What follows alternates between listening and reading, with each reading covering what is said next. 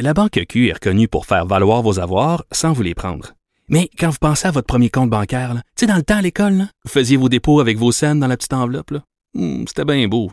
Mais avec le temps, ce vieux compte-là vous a coûté des milliers de dollars en frais, puis vous ne faites pas une scène d'intérêt. Avec la Banque Q, vous obtenez des intérêts élevés et aucun frais sur vos services bancaires courants. Autrement dit, ça fait pas mal plus de scènes dans votre enveloppe, ça. Banque Q. Faites valoir vos avoirs. Visitez banqueq.ca pour en savoir plus. Au bout du fil, euh, il y a Patrick Taillon. Bonjour. Bonjour Antoine. Professeur de droit à l'Université Laval, qui veut nous parler aujourd'hui de, de, de- de co- l'effet de Jordan dans la vie de Nathalie Normando, mais aussi de Jean Charest. Oui, euh, l'arrêt Jordan, il faut le rappeler, là, c'est, c'est un arrêt important mais qui a fait polémique dans les dernières années, une décision de la Cour suprême sur le droit d'être jugé dans un délai raisonnable. Ouais.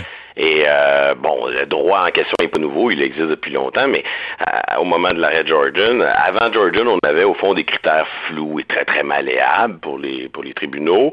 Et puis là, on a, mis un on a serré un tour de vis. On a dit, bah, ben maintenant, au lieu d'être dans les critères flous et malléables, il va y avoir un, délai quantitatif. Là. Euh, 18 mois dans un cas, 30 mois dans l'autre, selon le type de procès criminel auquel on a affaire. Donc, on a une logique d'un nombre de jours précis, mais ce n'est qu'une présomption qui peut être renversée lorsqu'encore une fois, euh, le système euh, judiciaire a toujours besoin d'une porte de sortie pour s'adapter à des situations difficiles. Fait que la, la présomption peut être renversée si les circonstances sont réunies. Puis ce qui, ce qui est le fun, euh, ben, ce qui est intéressant en tout cas pour observer, c'est de voir comment ce, ce bouleversement, là, ce changement, de dire avant c'était des critères très qualitatifs, là, on appréciait ça là, de façon assez floue, puis là maintenant Là, il y a un des délai chiffres. plus précis. Oui. Euh, oui, on, on passe dans un univers euh, d'être mieux, plus chiffré. Ben, ça a des effets sur le système. Puis c'est vraiment intéressant de voir que c'est une hypothèse, mais dans le dossier Normando, euh, l'arrêt Jordan pourrait être déterminant sur la fin de l'histoire et, et c'est peut-être moins évident dans celui de Machuré, euh, Marc Bibot et Jean Charest aussi, ça Euh, pourrait être déterminant. Dans, dans, dans Machuré, Marc Bibot et compagnie, il n'y a pas de procès encore. Est-ce que donc il n'y a pas de compteur qui, qui est commencé à, à- à compter euh, les jours là? Donc, pour, Nathalie Ma- Normando, on voit, plus le temps passe, plus la possibilité de plaider l'arrêt Jordan euh, apparaît. Puis C'est la direction que ça prend, une requête qui a été déposée. Mais encore là, on c'est pas si clair que ça. On n'est pas dans une logique là, de 18 mois ou de 30 jours parce que, euh, bon, la- l'affaire Marie-Maude Denis, la- l'affaire dans l'affaire, si vous voulez, là, sur la question des sources journalistiques, Ouais. nous a amené jusqu'en Cour suprême. Fait que là, il y a, il y a des délais qui sont causés par les défenseurs, par les accusés eux-mêmes. Et donc, on le voit, même si on est dans euh, l'après Jordan avec des délais plus précis, euh, il y a toujours des délais qui sont causés par l'une des parties, mais on voit que, on voit la direction que ça prend tôt ou tard, la requête va être plaidée sur la question du délai, et c'est un peu le cas classique. Si on juge qu'on a, on a euh, dépassé le délai raisonnable pour un procès criminel, ben, elle va s'en sortir euh, sans procès avec un arrêt complet de procédure. Dans le cas de M. Charest... Donc il est très probable qu'elle soit libérée. euh, C'est ça.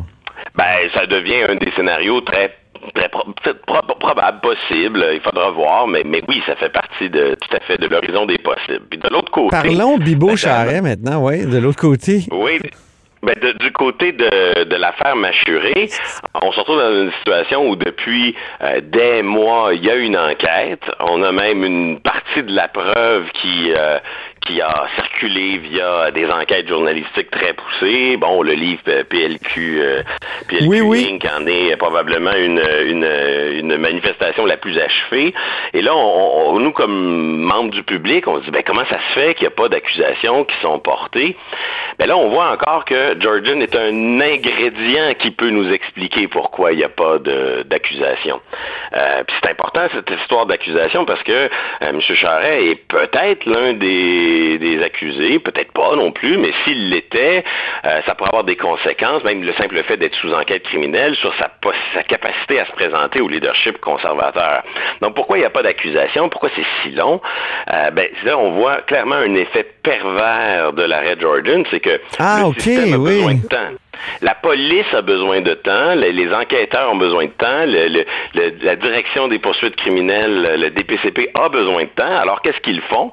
Au lieu de lancer les accusations dès que possible, ben, ils retardent le processus, ils complètent leur enquête, ils se donnent le maximum de temps ils veulent avant éviter, le dépôt des procédures. Patrick, ils veulent éviter que le chronomètre parte.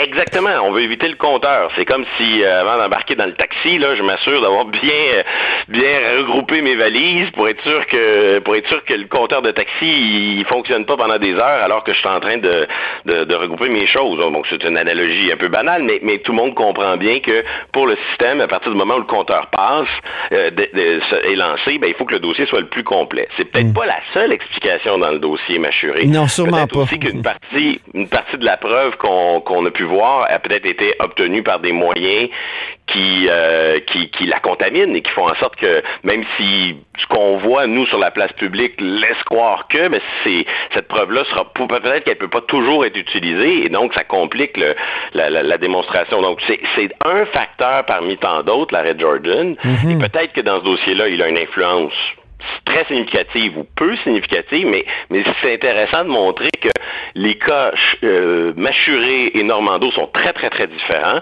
mais dans les deux cas, l'arrêt Jordan fait partie de, des mhm. choses avec lesquelles le système doit composer. Mais le droit d'être jugé dans un délai raisonnable, c'est quand même un droit fondamental, important. Comment on peut faire autrement que de d'avoir cette espèce de d'épée de Damoclès-là de Jordan qui, qui dit Ah, un accusé pourrait finalement réclamer euh, une, annulation en raison de déraisonnable?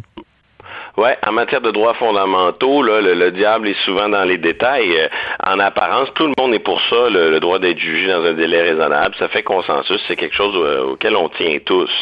On voit par contre que, oups, euh, ça peut imposer des contraintes importantes dans le fonctionnement du système judiciaire. moi, j'ai tendance à croire que le principal irritant avec l'arrêt Jordan, c'est pas le délai lui-même, ce n'est qu'une présomption. Le problème, c'est la radicalité du remède. C'est-à-dire que si mon droit à être jugé dans un délai raisonnable n'est pas respecté, il y a un seul remède qui est préconisé par les tribunaux, c'est l'arrêt complet des procédures. Peut-être que dans certaines circonstances, ça pourrait être une réduction de peine. Dans d'autres, ça pourrait être parce qu'il n'y a pas de peine, ça pourrait être des dommages et intérêts. Ben il y a plusieurs, quand on compare avec d'autres droits dans le catalogue des droits et libertés, il y a généralement toute une panoplie de remèdes. Il y a, il y a plusieurs solutions. Les tribunaux sont très imaginatifs. C'est facile de voir comment, dans la question des délais et de l'affaire Jordan, ben de, l'arrêt Jordan, on est toujours sur un unique remède qui, à mon avis, est un remède qui peut créer des irritants puis nuire à la confiance mhm. euh, du public à l'endroit de l'administration de la justice. Ben, merci beaucoup, Patrick Taillon. C'était une chronique euh, d'actualité, puis en même temps très euh, qui, nous ramène à, cet arrêt Jordan un peu mystérieux pour le commun des mortels dont on n'a pas fini de, voir les effets euh, graduels et progressifs.